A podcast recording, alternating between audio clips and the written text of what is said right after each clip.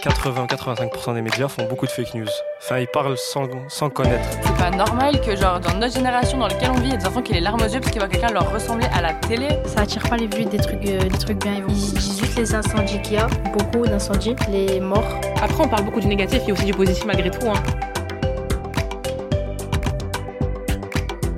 Tu veux comprendre qui sont les journalistes, quelles sont leurs conditions de travail et comment ils et elles produisent nos journaux? Bienvenue dans Au cœur de la rédac, le podcast qui t'emmène dans les coulisses de l'info. Dans le premier épisode, on a parlé du profil des journalistes et du manque de pluralisme dans les rédactions. Aujourd'hui, je te propose de comprendre comment les journalistes choisissent leurs sujets et comment la composition des rédactions impacte ces choix. Mais d'abord, écoutons les jeunes que j'ai rencontrés. Je leur ai demandé comment les journalistes décident des sujets à traiter. Bah, les sujets qui peuvent être euh, vitaux, genre s'il y a un tremblement de terre dans ton pays, s'il y a des trucs qui touchent la population directement, des attentats, des trucs comme ça, moi je pense que ça passe euh, en général en priorité. Comme je vous ai dit, l'idéologie, tu es obligé d'être. Euh... Ligne éditoriale. Ouais, mais ça dépend chaque truc. Genre si c'est un média euh, numérique ou un média télévisé. Genre par exemple un média télévisé, ils ont déjà leur euh, leur politique, on va dire. Genre RTBF, ça, appartient à, à la Belgique, quoi. C'est public, c'est ça dans ce sens que je veux dire. Genre même si c'est public, il y a quand même euh, ce côté de politique et c'est ça qui me dérange. Et personnellement, c'est pour ça que je pourrais pas prendre action en devenant journaliste. 80-85% des médias font beaucoup de fake news. Enfin, ils parlent sans, sans connaître. Ils voient qu'il y a un sujet qui fait un peu le buzz et directement, ils vont pas s'intéresser, mais directement, ils disent Bon, bah, si on parle de ça, ça va faire un peu de buzz, du coup, autant en parler. Être journaliste, c'est faire des choix. Le premier, c'est de décider si un événement ou une thématique est un sujet ou pas, c'est-à-dire est-ce que ça mérite qu'on en parle? Et ce choix, il dépend d'abord de la ligne éditoriale du média pour lequel le ou la journaliste travaille. Philippe Roussel, directeur de l'information de RTL Belgique, nous explique ce que c'est. Ça, c'est très compliqué, parce que même des journalistes eux-mêmes ont, du mal à saisir. La ligne éditoriale, c'est ce qui fait qu'une rédaction, à un moment donné, euh, fera des choix éditoriaux. En clair, quand un événement survient, moi j'ai toujours un journaliste, il ne peut pas dire non à un événement. L'événement, il arrive, quel que soit l'événement, il faut le couvrir. Mais ensuite, la ligne éditoriale, c'est, OK, on le couvre de quelle façon? Donc, si euh, nous, en Belgique, on se dit, tiens, euh, la montée de l'extrême droite est préoccupante en termes d'information dans le sud du pays, par exemple, ce qui n'est pas le cas, un journaliste doit pouvoir dire, OK, on couvre, on fait. Moi, je garantis ça. Mais la diffusion, ça, on la discute. Parce que dans notre ligne éditoriale, on ne donne pas la parole directement à l'extrême droite. Peut pas prendre la parole en direct. Par contre, aller les rencontrer, rencontrer qui ils sont, ça, on fait notre métier, de journaliste, on y met les filtres nécessaires, on fait attention à la parole qui est diffusée et on fait attention de maintenir un certain équilibre, ce qui est notre métier, notre déontologie. Et là, on ne s'interdit rien. Donc la ligne éditoriale, c'est vraiment comment on traite une information par rapport à un fait. Et c'est pas contrairement à ce qu'on croit, on choisit tel fait ou on choisit tel. Euh, c'est pas euh, RTL s'intéresse pas à la culture, c'est dans notre ligne éditoriale. C'est faux. RTL s'intéresse à la culture, mais à la culture proche des gens, populaire, qui déplace du monde et qui fait sens pour nous la culture élitiste, par exemple, fait moins sens parce qu'on se dit qu'elle n'est pas très populaire, qu'elle est difficilement accessible. Et si on veut la couvrir, alors on doit, dans notre ligne éditoriale, se casser la tête pour se demander si on peut l'amener à une bonne compréhension. Parce qu'on peut parler d'art abstrait, mais l'art abstrait, c'est compliqué. Si on arrive à l'expliquer clairement, moi je suis tout à fait d'accord. Mais si on n'arrive pas à l'expliquer clairement, alors c'est pas dans notre ligne éditoriale. La ligne éditoriale, c'est donc la façon dont un média envisage l'information, notamment selon le public auquel il s'adresse. Par exemple, RTL favorise la culture populaire pour être proche des gens. À côté de ça, des médias comme Les Grenades ou le magazine Axel s'adressent aux personnes qui s'intéressent aux questions de genre et traitent donc l'actualité à travers ce prisme-là. Ça, c'est le premier niveau qui permet aux journalistes de décider si oui ou non tel événement est un sujet. Le deuxième niveau, c'est la façon dont les journalistes interprètent la ligne éditoriale du média pour lequel ils travaillent. Et les journalistes et les chefs, les éditeurs et les éditrices ont parfois des visions différentes de la façon d'appliquer cette ligne éditoriale. Alors soit on joue les galons, et c'est ce qui se faisait dans la presse il y a encore 30 ou 40 ans. Le rédacteur en chef était le maître absolu dans une rédaction. Il décidait de tout. Il disait, OK, on couvre tel sujet, on couvre tel autre, on couvre tel sujet, parce que c'est notre ligne éditoriale, parce que c'est machin, etc. Aujourd'hui, c'est de moins en moins vrai. Parce que la société a changé, parce que les relations humaines ont changé, et parce que le management dans les sociétés ont changé. J'ai travaillé avec des rédacteurs chefs qui étaient des tyrans absolus. Et je pense que moi, quand j'ai été rédacteur chef assez jeune, à moins de 30 ans, j'ai dû être un tyran absolu aussi, à un moment donné. Mais c'était une mauvaise position. Parce que les positions aujourd'hui, c'est plutôt discuter, c'est échanger, créer des opportunités de faire quelque chose. Et après, on décide. Et on essaie de décider ensemble. Alors je sais que ça a l'air un peu utopique comme ça, mais moi je pense qu'il y a plus d'idées et la décision est toujours plus juste quand elle est prise tous ensemble. Quand c'est un seul individu, ça pose question. Quand c'est un groupe d'individus, il y a déjà une communauté de points de vue, il y a déjà quelque chose qui nous rassemble et on peut se dire, euh, malgré les différences, ok, on y va. Et puis on peut surtout ajuster. Donc aujourd'hui, c'est un mélange de tout ça. C'est à la fois un peu d'autorité, en disant, ok, d'accord, on choisit de, suivre telle, telle, telle et telle thématique ou tel, tel et tel sujet parce qu'ils nous paraissent importants, mais on doit ouvrir absolument en disant, ok, est-ce que vous avez d'autres idées? Ou par rapport à ce sujet, est-ce qu'il y a des compléments que l'on peut amener? C'est comme ça aujourd'hui qu'on fabrique l'information.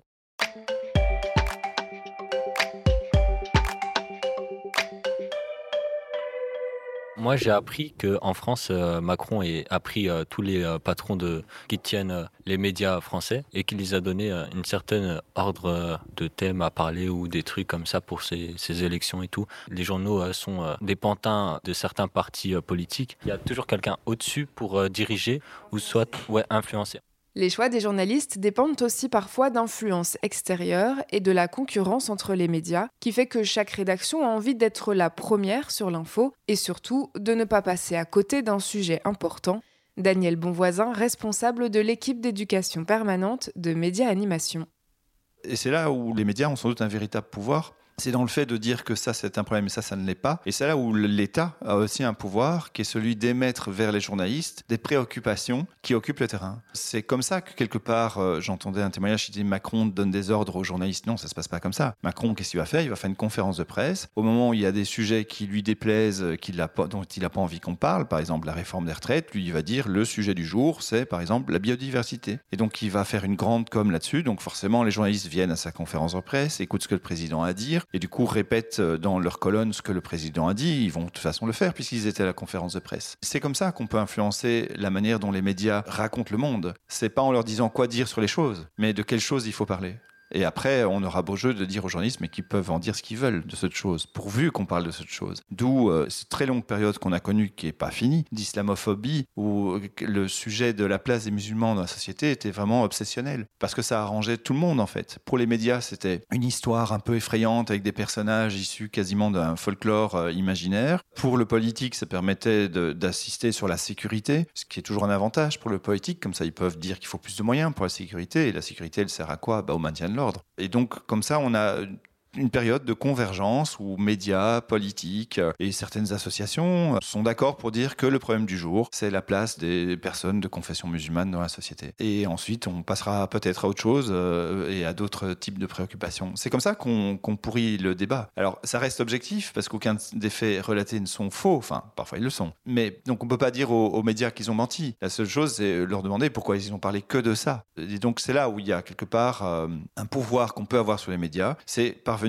à faire en sorte qu'il parle de, de certaines choses plutôt que d'autres. Un autre élément important, c'est qu'en tant que journaliste, on fait aussi des choix en fonction de qui on est, du milieu dans lequel on a grandi, de nos réalités, de nos visions du monde. Or, comme on l'a vu dans l'épisode 1, qui sont les journalistes qui nous informent, les rédactions ne sont pas très diversifiées et cette uniformité impacte les sujets qui sont traités forcément, c'est ce qu'on disait, les, journalistes se ressemblent, ils appartiennent à la même catégorie sociale. C'est effectivement une population surtout masculine, surtout blanche, surtout issue de classe moyenne plutôt supérieure, parce qu'il faut avoir les, ressources financières de vivre dans la précarité, ce que ne peut pas se permettre. Quelqu'un qui doit subvenir aux besoins de sa famille. Et donc toute cette population euh, particulière que, sont les journalistes, bah, finalement font des choix qui leur semblent normaux. Ils ont une routine euh, qui fait qu'effectivement, ils vont chercher plutôt tel type de témoin, plutôt tel type d'expert, qui lui ressemblera souvent, qui portera donc sur le monde le même type de préoccupation par rapport à qu'est-ce qui est un problème et qu'est-ce qui n'en est pas. Donc forcément, ils donnent pas des ordres à leurs journalistes, mais néanmoins, ils engageront des rédacteurs en chef, ils engageront des journalistes, euh, ils engageront des responsables qui ont la même vision du monde qu'eux. Donc d'une certaine manière, euh, en mettant des gens au, poste qui partagent la même vision que soi-même, on contribue à reproduire cette vision Et donc, c'est pas qu'ils reçoivent des ordres, c'est que tous ces gens, finalement, les journalistes et les responsables éditoriaux surtout, partagent en gros une certaine vision de la société qui est la même. Donc, les visions discordantes auront plus difficile à, à se faire entendre dans, dans cet univers-là.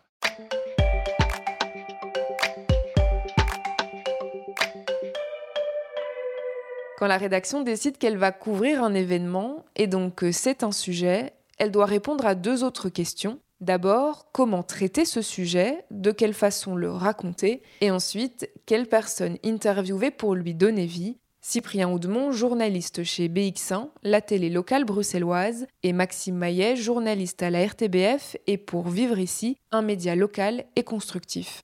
C'est la question des bons clients, quoi. Et euh, souvent, c'est ça. Mes collègues qui font des plateaux, ils sont en recherche de bons clients. Enfin, de bons clients parce qu'ils vont faire le buzz, parce qu'ils ont le bon mot, parce qu'ils savent bien répondre, qu'ils ont de la répartie, etc. En fait, moi, c'est pas du tout ce qui m'intéresse. Je pense que là, il faut qu'on analyse ce qu'on appelle les, les bons clients, c'est-à-dire les personnes à qui on fait appel dans les médias sur certaines thématiques comme experts ou personnes qui s'y connaissent. Dans les faits, aujourd'hui, c'est majoritairement des hommes blancs d'un certain âge, universitaire. Avant de poursuivre, écoutons les jeunes que j'ai rencontrés. Je leur ai demandé si elles se sentent représentées dans les personnes interviewées par les médias. Quand c'est un truc mauvais, ouais, mais quand c'est un truc bien, non. J'ai jamais vu une femme en train de. non, moi j'ai jamais, moi j'ai pas vu. Oui, voilà, une femme voilée. Moi, je crois que c'est assez difficile de viser euh, toute la population, que ce soit la jeunesse, les ados et euh, les adultes. Par rapport au Disney, on fait plus de nouvelles princesses noires que des asiatiques, par exemple. Alors qu'il y a plein d'autres origines, il y a plein d'autres cultures qu'on ne montre pas, qu'on n'en parle pas forcément. C'est pas normal que, genre, dans notre génération dans laquelle on vit, il y a des enfants qui aient les larmes aux yeux parce qu'ils voient quelqu'un leur ressembler à la télé. Ça montre bien qu'ils sont pas assez mis en valeur. Si les journalistes ont tendance à toujours interviewer les mêmes personnes, c'est aussi parce que ces bons clients sont disponibles facilement et qu'il est parfois compliqué de trouver ou de convaincre d'autres personnes ressources, comme l'explique Selwa Boujour, journaliste et présidente de l'ADIM, l'Association pour la diversité et l'inclusion dans les médias, et Cyprien Oudemont. Pour continuer à être transparent, je pense que c'est un biais dans lequel je me retrouve aussi. Mon entourage était déjà plus diversifié que celui des journalistes traditionnels, mais je reste une personne qui a fait des études. Donc, dans mon entourage, il y a beaucoup de personnes éduquées. il faut le dire, voilà, c'est situé aussi. Et on va, euh, comme tu le disais, plus facilement se tourner vers euh, des personnes qui euh, ne vont peut-être pas toutes maîtriser les codes médiatiques, mais qui vont avoir une aisance pour s'exprimer. Et en plus, on est formé à ça, on est formé et même formaté. Et en t'écoutant, je me suis souvenu d'un épisode euh, qui s'est passé euh, à l'université où euh, on s'entraînait à faire des exercices TV. Donc j'étais allée faire un reportage dans un restaurant à XL. Et donc j'ai monté mon reportage et en le montrant à la journaliste qui est issue d'un média national qui supervisait l'exercice, elle m'a fait comprendre en fait que j'aurais dû choisir quelqu'un qui s'exprimait mieux. Et elle m'a dit ah oui, tu aurais pu choisir quelqu'un d'autre. En gros, genre il n'y avait pas quelqu'un d'autre dans ce bruit là qui savait aligner deux mots. Bon, elle n'a pas dit ça comme ça, mais c'était ce qu'elle avait voulu me faire comprendre. Et, pourtant, c'est une personne qui s'exprimait très bien. C'était juste voilà un monsieur qui avait des codes différents. Mais euh, ce qu'il a dit était très clair. Euh, et puis j'étais très contente de visibiliser son action. Mais euh, voilà, en fait, on nous pousse à, entrer dans le moule et à, rester dans des codes. Et donc, c'est le serpent qui se mord la queue parce qu'on finit par représenter les, ces vieux mecs blancs, quoi, finalement, comme, comme on disait. Ceux qui ont le temps, en plus, le temps de venir déblatérer pendant trois heures parce qu'ils ne doivent pas compter leurs sous. Ça a toujours été, assez plus compliqué d'inviter des femmes. Ouais, mais on n'arrive pas à inviter des femmes, etc. Et moi, pour le coup, j'ai plus compliqué presque d'inviter des, hommes parce que les sujets que je choisis, parce que l'entourage, que, enfin les personnes que je vais aller chercher, je trouve pas des hommes difficilement. Mais souvent, finalement, mon plateau va être plus féminin si on est vraiment sur une binarité de genre que masculin. Et donc, je n'ai vraiment jamais eu aucune difficulté à me dire il faut une femme. Après, j'essaye de faire des sujets qui touchent les communautés queer, donc je vais essayer d'avoir des personnes qui ne se revendiquent pas d'une binarité de genre homme-femme aussi. Et je vais essayer de faire cet exercice, alors pas toutes les semaines, mais pas seulement pour parler de non-binarité, de aussi avoir une personne non-binaire qui peut s'exprimer sur euh, la dépendance à l'alcool ou euh, autre chose, enfin rien à voir quoi. Et c'est là qu'on arrive à être allé un petit peu plus loin. Pareil pour les personnes dites racisées, où je vais essayer d'en avoir, j'essaye toujours d'avoir des contacts, etc. Mais peut-être plus au début, au moment où je présentais cette émission. Et aujourd'hui, j'essaye plus de cocher des cases parce que ça me gêne aussi parfois de me dire, euh, enfin, cette fameuse, ah, ben, c'est bon, on, a notre racisé. Et, donc, ça me gêne d'avoir un peu ça. Et donc, c'est juste que maintenant, je me dis, ben, ok, j'ai ouvert mon champ à certaines communautés. Je sais que je peux avoir des contacts par là ou par là. Je sais que tel collectif, telle collective, ben, elles sont intéressantes ou ils sont intéressants pour ça. Et donc, c'est petit à petit qu'on essaye d'avoir ces contacts. Pour continuer aussi sur la question de la représentation, vous avez dit des trucs qui me paraissent importants aussi sur le fait de pas vouloir juste cocher des cases, et puis de quand on invite des personnes minorisées, de pas juste les faire parler de sujets qui sont estampillés personnes minorisées, et de pouvoir en fait euh, normaliser leur présence en fait sur plein de sujets différents. Parce qu'en fait c'est ça aussi, c'est que quand elles sont représentées, souvent elles sont essentialisées à toi t'es musulmane et donc tu vas d'office parler du ramadan, toi t'es ceci donc tu vas d'office parler euh, de cela, alors qu'en fait ce sont des, des citoyens à part entière qui sont aussi concernés par les problématiques liées euh, au logement, à l'éducation, à l'emploi, etc. Et donc ça c'est aussi un élément je trouve important à prendre en compte. Oui, mais c'est ce qui permet justement une réelle inclusion euh, dans la société et c'est ce qui permet de déconstruire les stéréotypes, c'est euh, d'inclure euh, les personnes minorisées dans les sujets qui les concernent en tant que citoyens et citoyennes. En fait, on n'est pas juste musulman, on n'est pas juste homosexuel, on n'est pas juste transgenre, on n'est pas juste maman célibataire ou je sais pas quoi. On est aussi des personnes à part entière avec des opinions autres que ce qui fait de nous des personnes minorisées. Et oui, il faut pouvoir entendre et voir des gens qui sortent de la norme pour tous les sujets, genre si tu fais un sujet sur euh, les croissants, euh, si tu fais un sujet sur le prix de l'énergie, euh, et pas uniquement pendant le ramadan ou pendant la Pride.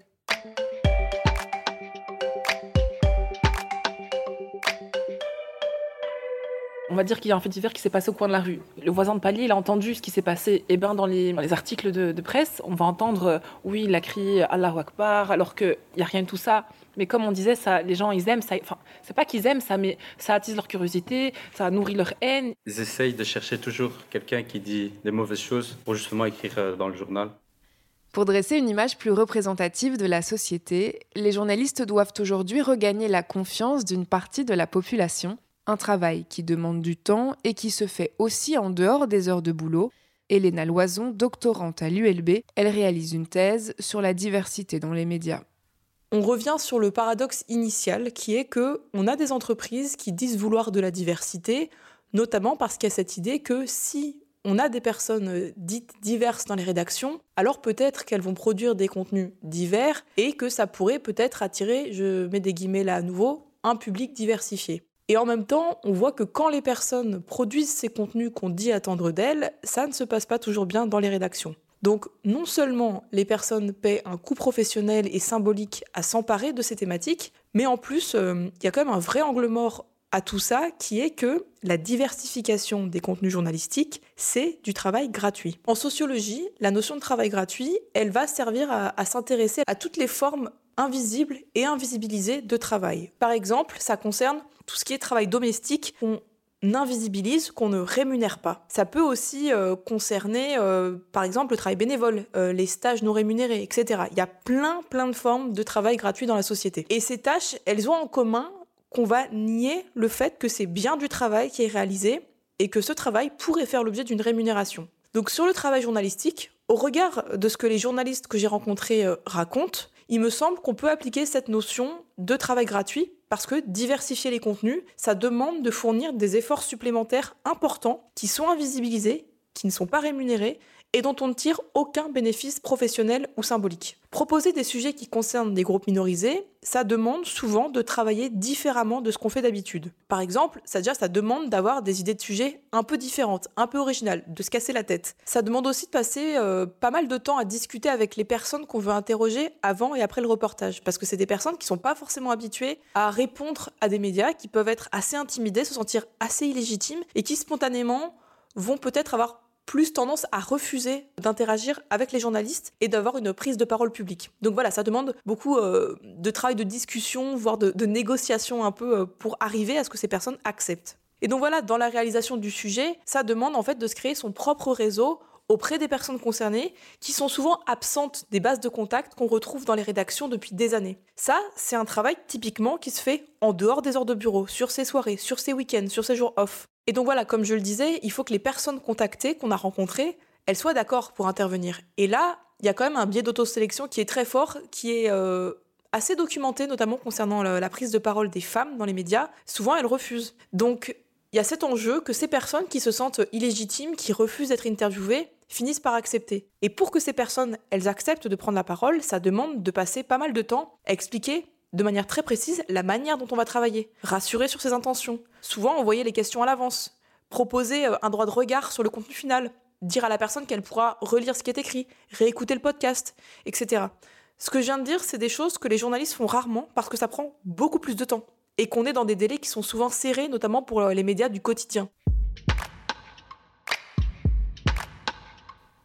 Moi, les intervenants et les intervenantes que j'invite dans les émissions que je présente, souvent sont des personnes qui n'aiment pas les médias, qui n'aiment pas la télé et qui n'irait pas n'importe où, entre guillemets. Et donc ça, c'est à force de faire un travail, de parfois les rencontrer avant, alors que c'est un temps que je n'ai pas dans mon temps de fonction, mais que je vais faire plus qu'autre chose peut-être. Ça ne veut pas dire que je vais travailler jusqu'à minuit tous les jours, mais euh, je vais moins faire quelque chose qu'il faudrait faire à la rédaction, et ça, je vais le faire, d'aller voir quelqu'un, quelqu'une, et de, de la rencontrer avant, et puis de montrer des émissions, et à force de montrer des émissions où les gens se rendent compte, ah ben là, ce sont des gens qui n'ont pas l'air de trop aimer la télé, qui ont l'air de plutôt nous ressembler, ils passent, ils passent de cette manière-là, ils sont pas non plus euh, invités juste pour euh, représenter leurs clichés, on peut vraiment les entendre, alors il y a une confiance qui s'installe. Et en fait, finalement, c'est plus ça mon aujourd'hui, c'est de me dire, ok, j'essaye d'avoir des gens qui, qui sont un peu anti-médias, qui n'aiment plus la télévision, qui font pas forcément confiance, qui n'y croient pas aussi pour tous les problèmes dont on parle, mais euh, essayer de leur accorder cette confiance pour leur accorder une place.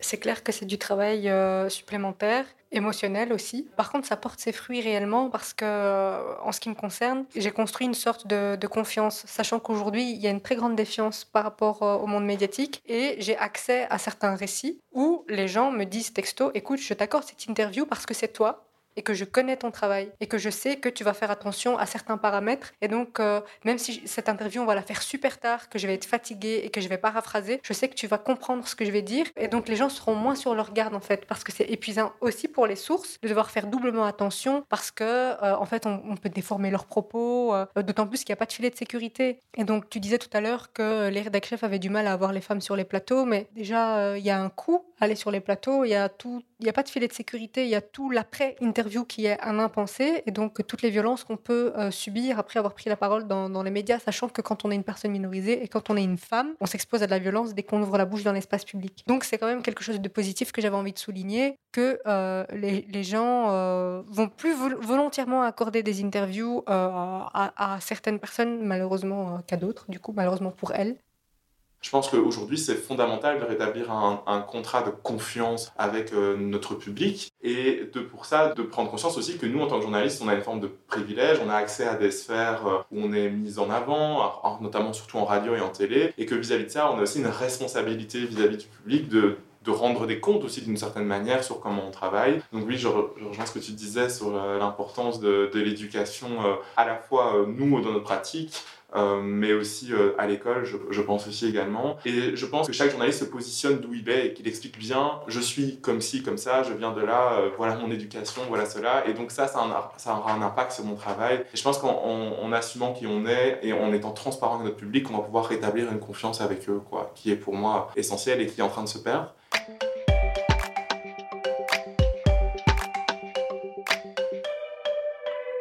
Ça peut être aussi une arme, selon moi, la désinformation, par exemple, pour avoir l'opinion publique. Juste politiquement parlant, par exemple, si on donne plus de visibilité à une certaine personne ou, on va dire, des représentants de tel ou tel sujet ou dans tel ou tel milieu, cette personne, à force d'être représentée, pour moi, elle va être plus valorisée que certaines autres personnes. Depuis 2011, le CSA, le Conseil supérieur de l'audiovisuel, analyse le profil des personnes représentées en télé et à la radio. Début 2023, le CSA publie les résultats de 10 ans d'enquête. Premier constat, le nombre de femmes augmente, mais les hommes restent plus nombreux. Ils sont plus de 60% en 2021, alors qu'ils constituent moins de la moitié de la population. Les minorités de genre sont de leur côté quasi totalement invisibilisées, 0,07% en 2021. Deuxième constat, les femmes sont surtout représentées en tant que figurantes, les rôles de porte-parole et d'experts sont toujours largement incarnés par des hommes. Troisième constat, le nombre de personnes racisées diminue sur nos antennes.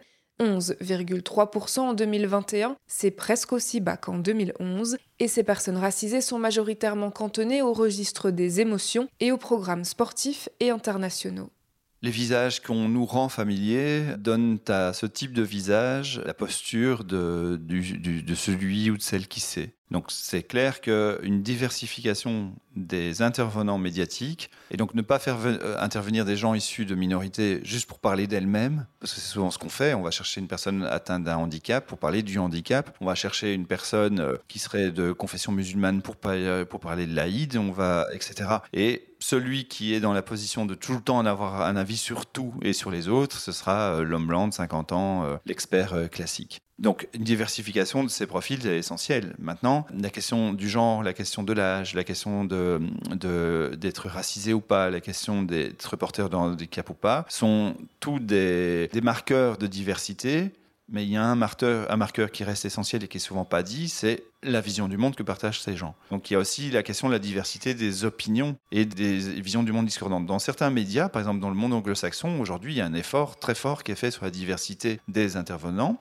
C'est pas encore euh, la parité à tous les niveaux, hein, mais ça ne change peut-être pas grand-chose, euh, au fond, euh, au discours que tiennent ces médias, si ce n'est sur la place des minorités, ce qui est déjà un grand, un grand pas en avant. Mais la vision du monde restera la même. Donc il ne faut pas oublier que dans le monde idéal, on n'y est pas, mais où il y aurait une parfaite égalité et une représentation vraiment équilibrée de toutes les catégories de la population, ce qui est souhaitable, il faut aussi parvenir à mettre euh, le micro devant la bouche de ceux qui disent des choses que les autres ne disent pas. Et c'est ça qui est sans doute le- plus difficile.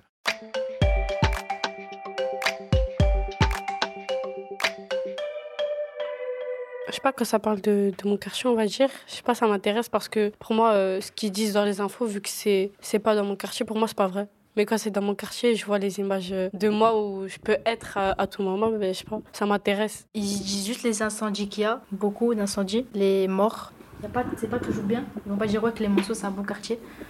Et t'aimerais qu'ils disent quoi du coup sur ton quartier?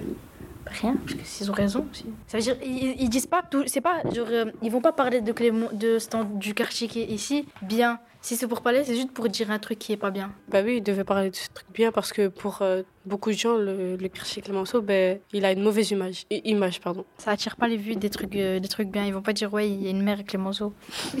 c'est nul. Mais quand ils disent ouais, un mec a tué un mec au couteau à Clémenceau, là c'est. C'est intéressant. Voilà. Par exemple, la dernière fois, pendant le Nouvel An, il y avait cinq voitures qu'ils ont brûlées. Bah, ils ont voulu parler de ça. Il y avait plein de des journalistes pour filmer les voitures, pour faire plein de choses. Alors que ça, enfin, ça sert à rien parce qu'il y, y a des gens qui sont en danger là. À ce moment-là, ils filment. Ça va pas ou quoi? Filment alors qu'on est en danger. Il y a des, il y a des voitures qui explosent devant nos yeux. J'ai jamais entendu parler de eux à la télé, de mal des pompiers, des policiers et tout. Alors qu'il faut en parler parce que leur cap, enfin, il y en a c'est bien, mais il y a des cas ils sont pas bien quoi. Après, on parle beaucoup du négatif, il y a aussi du positif malgré tout. Hein. Mais on a tendance à. Bah, le positif, c'est que des fois, ils nous informent de certaines choses, genre euh, de ce qui se passe dans le monde.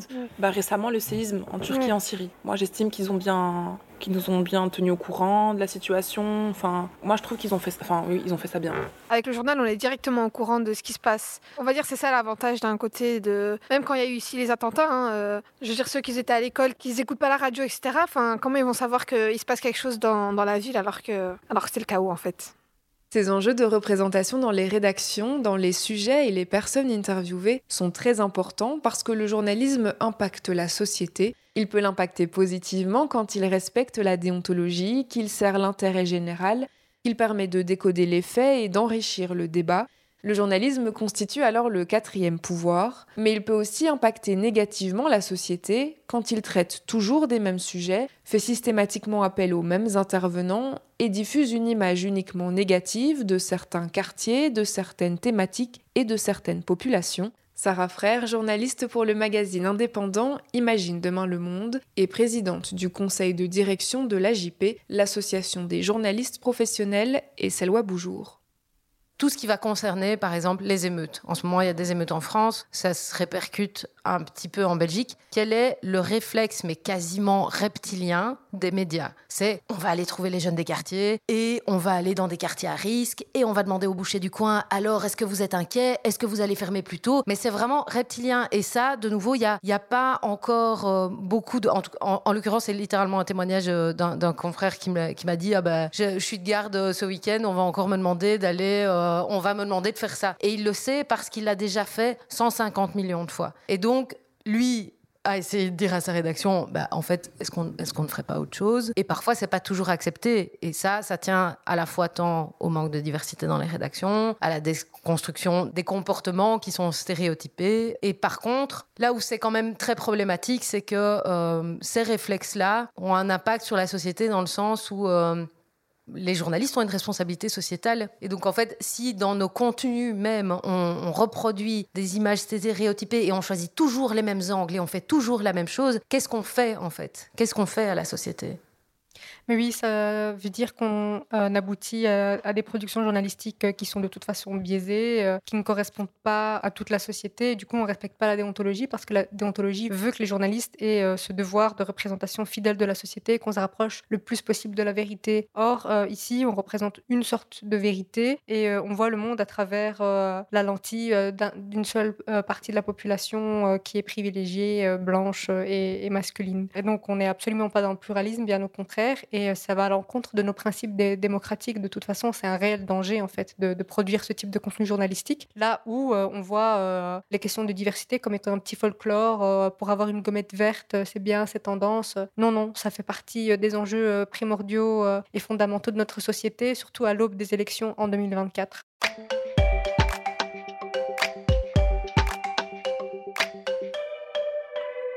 Tu en sais maintenant plus sur la façon dont les journalistes choisissent leurs sujets et la manière de les raconter. Je te donne donc rendez-vous dans le prochain épisode pour parler de neutralité. Les journalistes sont-ils neutres quand ils et elles rapportent les faits? Est-ce qu'elles doivent être neutres et est-il possible de l'être? Élément de réponse dans l'épisode 3.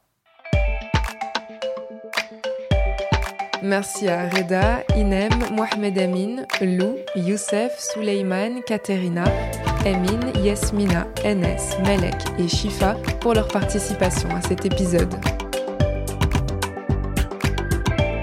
Au cœur de la rédac est un podcast réalisé et produit par Sarah El Massaoudi pour l'ADIM, l'Association pour la diversité et l'inclusion dans les médias, avec le soutien du Conseil supérieur de l'éducation aux médias et de la Fédération Wallonie-Bruxelles.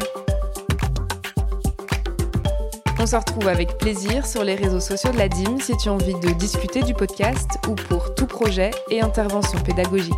À bientôt!